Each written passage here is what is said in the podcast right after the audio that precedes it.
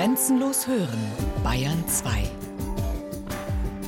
Radiowissen. Montag bis Freitag die ganze Welt des Wissens. Kurz nach 9 Uhr und 15 Uhr.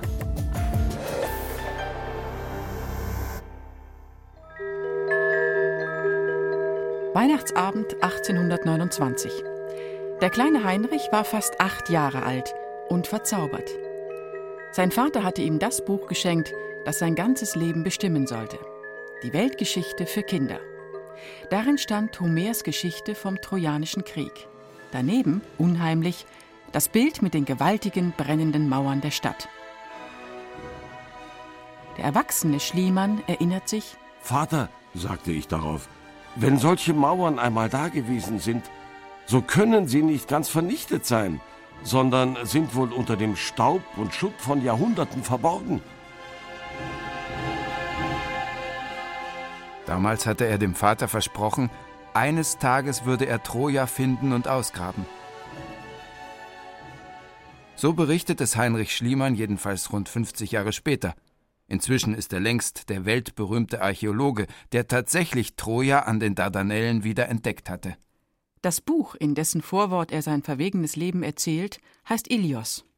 So nannte auch Homer die Stadt Troja. Sein ganzes Leben, liest man dort, lief seit den frühen Kindertagen wie vorbestimmt auf Troja zu. Es ist aber nicht das erste Mal, dass Schliemann von diesem Weihnachten mit Homer berichtet. Einige Jahre zuvor erzählt er die Geschichte allerdings umgekehrt. Er war es, heißt es dann, der dem Vater zu Weihnachten stolz einen selbstverfassten Aufsatz geschenkt hat über die Helden vor Troja. Man ahnt, da stimmt was nicht.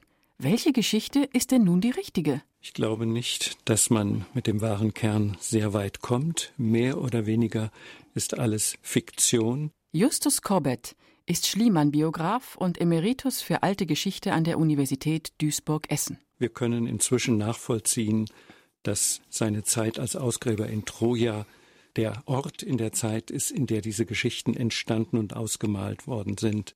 Unglaublich. Schliemanns Erinnerungen an seine Kindheit mit Homer sind schlichtweg erfunden und bei weitem nicht nur die Weihnachtsgeschichte. Was hat den Mann nur getrieben, sich der Welt um jeden Preis als Visionär von Kindheit an zu präsentieren? Wer ist der kleine Heinrich wirklich, dass ihn der große Schliemann später so erfindet? Schliemann kommt am 6. Januar 1822 im bescheidenen Pfarrhaus des mecklenburgischen Neubukow zur Welt. Er ist das fünfte von neun Kindern – Schon bald zieht die Familie um nach Ankershagen. Der Vater Ernst ist Pfarrer, verschwenderisch, trotz knapper Mittel und brutal. Er ist der erste schwere Krisenfall in Schliemanns Leben. Sein Nest brach auseinander. Als Zehnjähriger hat er seine Mutter verloren, aber zwei Jahre zuvor hat der Vater die Familie praktisch gesprengt, indem er eine Geliebte ins Haus nahm. Und als Pfarrer wurde er im Ort geächtet. Und nach dem Tod der Mutter wurde das Kind zu Verwandten zur Erziehung weitergegeben. Der Onkel will Heinrich tatsächlich auf das Gymnasium vorbereiten. Er bekommt sogar Lateinunterricht.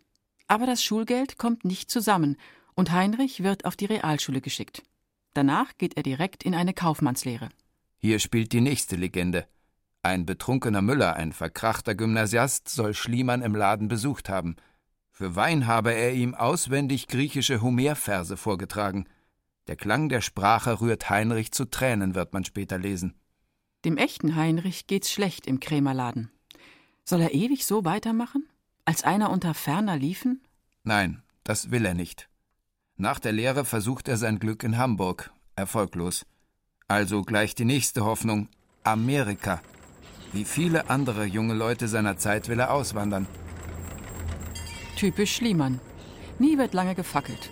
Er geht an Bord eines kleinen Segelschiffs, das ihn über den Atlantik bringen soll. Und, es ist kaum zu fassen, aber diesmal wirklich wahr. Das Schiff geht gleich im Sturm vor Holland unter. Er wird gerettet. Angetrieben auf einer Sandbank vor der westfriesischen Insel Texel. Es ist der 11. Dezember 1841. Schliemann ist noch keine 20 Jahre alt. Immer ich. Immer geht alles schief. Solche Sätze kennt Schliemann nicht. Im Gegenteil. Guter Schiffbruch. Darüber schreiben nämlich die Zeitungen. Und so wird ein Kaufmann in Amsterdam auf den Geretteten aufmerksam. Er bietet ihm tatsächlich eine bescheidene Arbeit an. Die nächsten fünf Jahre erschuftet sich Schliemann eine unglaubliche Karriere. Er beginnt als kleiner Bürobote. Dann entdeckt er an sich eine Begabung, die der Hauptantrieb für sein Hochgeschwindigkeitsleben wird. Er ist ein Sprachengenie. Sein Talent zeigt sich zuerst beim Englischlernen. Dann lernt er Französisch, Holländisch, Spanisch, Portugiesisch, Italienisch, Russisch. Also wird er Korrespondent eines Handelshauses, das ihn zu einem neu gegründeten Außenposten schickt, nach St. Petersburg. Hier legt er schnell den Grundstock für ein kleines Vermögen, und eigentlich könnte es jetzt fast gemütlich werden in seinem rasanten Leben. Aber dann erfährt er vom Goldrausch in Kalifornien. Im April 51 ist er schon in San Francisco. Kurz darauf eröffnet in Sacramento Henry Schliemann and Company, Bankers. Schliemann macht Goldstaub zu Bargeld. Aber schon ein Jahr später geht es wieder zurück nach St. Petersburg. Sein Vermögen hat er in Amerika vervierfacht. Jetzt ist er 30, reich und will heiraten. Eine Frau, die er freilich kaum kennt. Fräulein Katharina Luschin. Eine Russin mit großen körperlichen wie geistigen Vorzügen. Ich werde deshalb St. Petersburg für den Rest meines Lebens zu meiner Heimat machen und nie daran denken, es wieder zu verlassen. Also noch kein Gedanke an Troja und Homer. Aber wer ist Katharina? Katharina war schon etwas älter. Sie war 26 Jahre alt. Und ich glaube, dass sie schon zu alt und erfahren war, um sich alles gefallen zu lassen. Nach 17 Jahren und drei Kindern wird die Ehe geschieden. Eigentlich ist eher Katharina die Unabhängige in der Beziehung. Sie liebt ihre Petersburger Gesellschaft. Ohne ihn geht es ihr ausgezeichnet. Und Schliemann? Arbeitet wie ein Pferd, wird immer unglücklicher und steinreich. Im Krimkrieg. Schliemann schleust Blei, Salpeter und Schwefel über neutrale Häfen nach Russland. Als im März 56 der Frieden kommt, ist er 34, mehrfacher Millionär und. Und Schluss. Er mag nicht mehr. Den Magnaten packt eine tiefe Sinnkrise. In einem Worte, der Handel ekelt mich jetzt. Und so bin ich denn zum festen Entschluss gekommen, mein Vermögen den Wechselfällen des Handels zu entziehen. Aber was dann anfangen? Zehn Jahre lang brütet Schliemann über der Frage, was soll er anfangen mit seinem Leben? Er reist viel und gerät doch immer wieder zurück an seine Geschäfte. Aber schüchtern beginnt sich dabei ein erster Pfad ins neue Leben vorauszubahnen. 15 Sprachen kann Schliemann inzwischen. Jetzt, in der Krise, trifft er auf die erste Sprache, die er ohne alle Karriereinstinkte lernt. Auf Altgriechisch. Andramoi enepe musa, polytropon hos malapolla, planchte e peitro jesi aron ptolietrone perse. Ich übersetze jetzt zu meinem Vergnügen die Ilias und die Odyssee ins Neugriechische, natürlich in Prosa nur. Hente psychen kai nostone tairon. Al utus heterus eryssatu hieme nosper. Auton gars veteres in atas talies in olonto. Dann endlich Mai 1868. Noch einmal rettet sich Schliemann ratlos auf eine Reise. Es wird die Reise seines Lebens. Rom, Neapel, Korfu, dann Ithaka im Ionischen Meer Westgriechenlands. Schliemanns Traumreise in die versunkenen Welten der griechischen Mythologie beginnt. Ithaka, die Insel des Odysseus. Schon damals gibt es Reiseführer, die homerische Schauplätze verzeichnen. Wo war also der Palast des Odysseus? Laut Reiseführer da, wo es ungefähr so aussieht, wie es in der Odyssee erklingt. Auton gars veteres in atas talies in olonto. Nepioi hoi catapus perionos elioio. Estion. Autaro toisina feile tunos timon hemar. Ton hamoten getiatica terdios epekai hemin. Schliemann ist wohl der erste Tourist, der sofort zwei Arbeiter mietet, um an der angegebenen Stelle selber nachzugraben.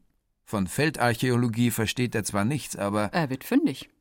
Er gräbt tatsächlich einige antike Urnen aus. Die Urnen belegen freilich nur, dass Ithaka überhaupt in der Antike besiedelt war. Aber Schliemann fängt sofort an, Hochbedeutendes zu assoziieren. Und es ist wohl möglich, dass ich in meinen fünf kleinen Urnen die Asche des Odysseus und der Penelope oder ihrer Nachkommen bewahre. Wie naiv. Angenommen, ein Archäologe findet in Athen eine Drachme. Kann er davon ausgehen, dass sie einst wahrscheinlich Platon verloren hat? Aber unromantischer Pessimismus ist Schliemanns Sache nicht. Im Gegenteil, auf Ithaka spürt er endlich seine Lebensaufgabe. Graben will er künftig für die Wissenschaft, entdecken, was den anderen bislang verborgen blieb. In Wirklichkeit findet Schliemann auf Ithaka nur seine mitgebrachte Traumwelt. Weiter durch Griechenland ins Osmanische Reich nach Konstantinopel und noch einmal weiter per Schiff die Dardanellen hinauf an die heutige türkische Nordwestküste in die Troas, die Landschaft von Homers Trojanischem Krieg. Auch zu Troja gibt es schon leidenschaftliche Überlegungen. Wo mag die Stadt der Ilias gelegen haben? Man hatte sogar schon kurz vor Schliemanns Ankunft danach gegraben. Aber zu finden war an der entsprechenden Stelle absolut nichts. Schliemann entmutigt das nicht. Auch er versucht es an derselben Stelle noch einmal und auch er findet nichts. Schade. Also will er wieder zurück nach Konstantinopel. Aber er verpasst den Dampfer. Zwei Tage lang muss er sich in einem Dorf einquartieren. Er ist jetzt 46 Jahre alt, als dort die Uhr für sein zweites Leben neu aufgezogen wird. Frank Calvert heißt der Mann, den Schliemann am nächsten Tag kennenlernt. Seit seiner Jugend lebt er in der Troas. Er ist britischer Diplomat und Amateurarchäologe. Ja, Calvert hat auch schon nach Troja gegraben. Allerdings an einer ganz anderen Stelle. Gefunden hat er dabei zwar nur jüngere Ruinen auf einem Hügel, aber der hält sicher noch viel mehr bedeckt. Hissarlik heißt der Hügel. Später erinnert sich Calvert, Er fragte mich nach meiner Meinung zur richtigen Lage Trojas. Ich berichtete ihm freimütig über die Ergebnisse meiner Forschungen. Freimütig. Calvert hatte schon mehrfach das British Museum in London um Geld angefleht für Grabungen am Hügel, aber vergeblich. Und jetzt steht dieser steinreiche Mann vor ihm und fragt ihn nach Troja. Schliemann ist Calverts letzte Hoffnung für seinen Hügel. Und Calvert, wie aus dem Nichts erschienen, ist Schliemanns Pförtner zum lang ersehnten neuen Leben. Nächster Tag. Schon auf dem Dampfer zurück nach Konstantinopel schreibt Schliemann in sein Tagebuch Gestern machte ich die Bekanntschaft des berühmten Archäologen Frank Calvert, der annimmt, wie auch ich, dass sich das homerische Troja nirgends anders als in Hissarlik befand. Er riet mir dringend, dort zu graben. Erst Jahre später dichtet Schliemann diese Situation vollends um. Wie er allein mit der Ilias in der Hand im Hügel Hissarlik das alte Troja erkennt. Doch so weit ist es noch nicht. Noch hat er nur Calverts heißen Verdacht, an den er aber unbedingt glaubt. Die nächsten eineinhalb Jahre erledigt Schliemann alles Wesentliche in Windeseile. Zuerst ist Katharina fällig, er lässt sich scheiden. Drei Monate später heiratet er in Athen eine andere. Sophia Engastromenos, eine griechische oder wie er selbst sagt, eine homerische Frau. Ein orthodoxer Bischof hat ihm bei der Suche auf die Schnelle geholfen. Das Hochzeitsfoto. Sie blickt erschrocken in die Kamera und sieht dabei deutlich älter aus, als sie ist. Er sieht aus wie auf dem Sprung mit stechenden Augen. Er ist jetzt 47, sie 16. Justus Corbett? Die Hochzeitsreise muss eine Katastrophe gewesen sein. Er hat eine Besichtigung nach der anderen mit ihr gemacht und hat alle freie Zeit durch intensives Sprachtraining der jungen Frau ausgefüllt. Und an irgendeiner Phase der Reise nach einigen Wochen brach sie psychisch zusammen. Kaum zu glauben, dass es im Lauf der Jahre mit den beiden doch noch klappen wird. Wenn sie nicht mehr kann, geht sie auf Kur, erst mit einem, dann mit zwei Kindern, und er gräbt allein in glutheißen Ruinen. Aber jetzt, endlich der Hügel. Schliemann beginnt 1870 in der Troas an Calverts Hügel Hissarlik nach Troja zu graben. Und tatsächlich, Calvert hatte genau richtig gelegen. Der ganze Hügel besteht aus etlichen übereinander liegenden Siedlungsschichten. Heureka! Gefunden. Hier hat Calvert ihn von Anfang an beraten, immerhin, dass er nicht von oben alles weggetragen hat, sondern dass er einen Schnitt durch den Hügel legt, um durch einen solchen Schnitt durch einen Siedlungshügel zu sehen, dass ein Siedlungshügel nicht nur eine Schicht darstellt, sondern eine lange Geschichte hat. Bis damals halten die meisten Gelehrten Homers Trojanischen Krieg für reine Dichtung. Man weiß in etwa, um 700 vor Christus muss Homer die alten mündlichen Traditionen vom Krieg um Troja zu einem Epos verdichtet haben. Die Ilias, das war der Beginn der abendländischen Literatur. Der trojanische Prinz Paris raubt die Frau des griechischen Königs Menelaos, die schöne Helena. Nun rüsten die Griechen zum großen Krieg gegen Troja, über den sich sogar die Götter zerstreiten. Zehn Jahre dauern die Kämpfe. Helden wie Achill, Agamemnon und Odysseus stehen auf der griechischen Seite. Hektor und sein schon greiser Vater, der König Priamus, halten die Stadt. Bis Odysseus List mit dem hölzernen Pferd in nur einer Nacht den Untergang bringt. Doch beruhen diese spannenden Geschichten auch auf wirklicher Geschichte? Die meisten Gelehrten zu Schliemanns Zeit glauben das nicht. Immerhin. In den Epen kämpfen Götter mit Menschen, sie zeugen mit ihnen sogar Kinder. Doch Leute wie Calvert und Schliemann sind überzeugt, das Epos hat einen wahren Kern. Und Schliemann selbst ist sich ganz sicher, das gesuchte Troja muss tief im Boden des Hügels liegen, unten, weil Wahrheiten immer am Grund der Dinge verborgen sind. Unbeirrt lässt er also nach unten graben, immer tiefer in die Frühzeit des Hügels hinab. Er ahnt nicht, dass er dabei schon bald in Schichten vorstößt, die ganze 1000 Jahre älter sind, als es ein Krieg um Troja je gewesen sein könnte. Am 31. Mai 1873 wird dieser Irrtum geradezu zum Dogma. Es ist der Tag, der Schliemann zur Legende machen wird.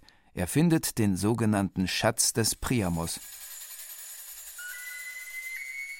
Das berühmteste Bild vom Schatz zeigt nur einen winzigen Bruchteil vom ganzen Gold. Es ist das Foto von Sophia mit dem Diadem, den langen Ohrringen und den dünnen Goldketten, die wie zwei Meereswellen über ihrer Brust liegen. Sophia und das Gold. Schliemann erinnert sich so. Die Fortschaffung des Schatzes wäre mir aber unmöglich geworden, ohne die Hilfe meiner lieben Frau, die immer bereit stand, die von mir herausgeschnittenen Gegenstände in ihren Schal zu packen und fortzutragen. Nein, seine homerische Frau war nicht in Troja am Tag des Fundes, und nie im Leben hätte sie einen solchen Schatz aus fast neuntausend Einzelteilen in einem Schal davongetragen. Doch auch ohne Sophias Hilfe lässt Schliemann den Schatz erst einmal heimlich nach Athen schaffen. Dann wird die Sensation bekannt. Die Osmanen protestieren. Der Schatz hätte im Land bleiben müssen. Die Fachwelt erhebt Einspruch. Es gibt ja auch nicht den geringsten Beweis dafür, dass der Schatz etwas mit Homer und König Priamus zu tun hat, und Schliemann leidet. Die Fachwelt will ihn einfach nicht anerkennen. Aber die begeisterte Öffentlichkeit hat einen neuen Helden gefunden. Den Mann mit dem Spaten, der trotz der staubbärtigen Professoren an sich geglaubt hat und an Homer. Über Nacht ist Schliemann das Abenteuer Archäologie in Person geworden. Zwei Jahre später kann er den Schatz den Osmanen sogar abkaufen. Für nur 50.000 Francs. Das ist gerade mal die Summe, die er bald darauf für 100 Tage Arbeit am Hügel braucht. Was nun das Resultat meiner Ausgrabungen betrifft, so wird mir jeder zugestehen, dass ich ein großes historisches Problem gelöst habe. Da irrt er natürlich. Sein weitsichtigster Kritiker ist wohl von Anfang an Frank Calvert, der längst an Schliemanns Bauchgefühl so tief zu graben zweifelt. Doch Schliemanns Expeditionen werden zum Triumphzug. 1876 im November auf dem Peloponnes passiert das nächste Wunder. Er findet wieder einen Schatz. Bei Grabungen in Mykene tauchen Goldmasken auf. Mykene, die Stadt des Königs Agamemnon bei Homer. Eine Maske zeigt ein besonders majestätisches Gesicht. Schliemann schreibt dem Kultusminister in Athen: Diese ähnelte sehr dem Bilde, das meine Fantasie sich längst von Agamemnon gemacht hatte. Schliemanns Traumwelt. Wie gehabt. Die Maske des Agamemnon heißt das Stück im Athener Nationalmuseum bis heute. Seine Bücher werden Bestseller. Er und Sophia sind die Themen der ersten Klatschblätter. Sie sind Ehrengäste. Sie referieren und dinieren bei Königen und den Großen der Zeit. Es ist auch die Zeit, in der Schliemann Ilios schreibt, sein großes Troja-Buch mit der langen Autobiografie, mit der Weihnachtsgeschichte vom kleinen Jungen, der Troja finden will und in der er sogar Frank Calvert verschweigt. Warum nur? Sogar für die Psychologen ist Schliemanns Psyche heute interessant und erforschenswert. Musste er sich ein Leben lang vor seinem Vater beweisen? Dem Mann, der fast seine Zukunft verspielt hätte? Ihm immer zeigen, was im kleinen Heinrich alles steckte, dem verkannten Genie? Den Krämerladen in Mecklenburg hat er nie vergessen. Jetzt, 1881, besinnt er sich auf seine alte Heimat. In 40 Kisten kommt sein Schatz des Priamos in Berlin an. Zu ewigem Besitz und ungetrennter Aufbewahrung. Mit diesen Worten hat Schliemann das Gold also dem deutschen Volk vermacht. Aber Ewigkeit interessiert die Geschichte nicht. Von den Sowjettruppen nach dem Zweiten Weltkrieg abtransportiert liegt es heute im Moskauer Puschkin-Museum. Was ist aber mit Schliemanns Irrtum? Hat er je erfahren, dass sein Schatz unmöglich dem Priamos gehören konnte? Er muss es einfach erkannt haben. Es sind seine letzten Lebenswochen. Seit kurzem taucht in Troja aus einer der oberen Siedlungsschichten die entscheidende Keramik auf. Sie passt genau zu der, die er schon in Mykene gefunden hat. Wenn also, dann müsste hier Homers Krieg stattgefunden haben. Denn hier begegnen sich auf einer Zeitstufe die mykenischen Griechen und die Trojaner. Trotzdem, zugeben wird Schliemann seinen Irrtum nie. Wahrscheinlich hat er zu sehr um seinen Schatz gelitten. Seinem Andenken schadet das alles nicht. Sophia selbst sorgt nämlich dafür, dass nach seinem Tod der Grabungsleiter Wilhelm Dörpfeld die Sache ein für allemal ausbügeln kann. Und der Schatz, wem auch immer er einst gehören mochte, ist einer der größten Funde der Archäologiegeschichte geblieben. Ohnehin ist bis heute rätselhaft, ob der Homerische Krieg wirklich stattgefunden hat. Denn auch von den oberen Schichten des Hügels passt keine so richtig zur Erzählung. Eine mögliche Erklärung Homer hat uralte Heroenlegenden voller Erinnerungen an die alte griechische Bronzezeit mit den Ruinen an den Dardanellen verbunden. Die könnten nämlich schon zu seiner Zeit ein Rätsel gewesen sein. Vielleicht begann also alles so, dass Homer sich fragte, welches Drama muss sich einst hier abgespielt haben?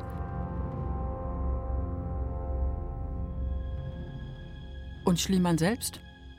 Er wäre beinahe noch in einem anonymen Massengrab verschwunden. Immer wieder hatte er Probleme mit Knochenwucherungen in seinen Ohren. In Halle lässt er sich schließlich operieren. Aber im Krankenhaus hält er es nicht aus. Gegen den Rat der Ärzte ist er bald wieder unterwegs. Berlin, Paris, Neapel, Endstation. Ohne Papiere und Geld in der Tasche bricht er auf der Straße zusammen. Er ist bei Bewusstsein, aber das Sprachengenie kann nicht mehr sprechen. Das Krankenhaus will den scheinbar Mittellosen nicht haben. Einer der reichsten Männer Europas wird also zur Polizei geschafft. Dort findet man in seinem Rock tatsächlich einen Zettel mit der Adresse seines Arztes in Neapel. Der rettet ihm noch einmal das Leben für eine Nacht. Am nächsten Tag, dem zweiten Weihnachtstag 1890, stirbt Schliemann. Einer der größten und schillerndsten Entdecker der modernen Kulturgeschichte. Er wurde fast 69 Jahre alt. Sophia lässt ihn aufbahren in Athen, mit der Ilias in der Hand und der Homerbüste im Rücken. Der König, Minister und Gelehrte defilieren. Der Trauerzug bahnt sich durch Menschenmengen seinen Weg hinauf zum Zentralfriedhof. Schliemann, Krämer, Kaufmann, Archäologe, romantischer Visionär und Getriebener mit Hang zum Größenwahn. Wirklich entdeckt für die Wissenschaft hat er ein Rätsel. Geschenkt hat er sich und den Menschen den Traum vom Abenteuer Archäologie.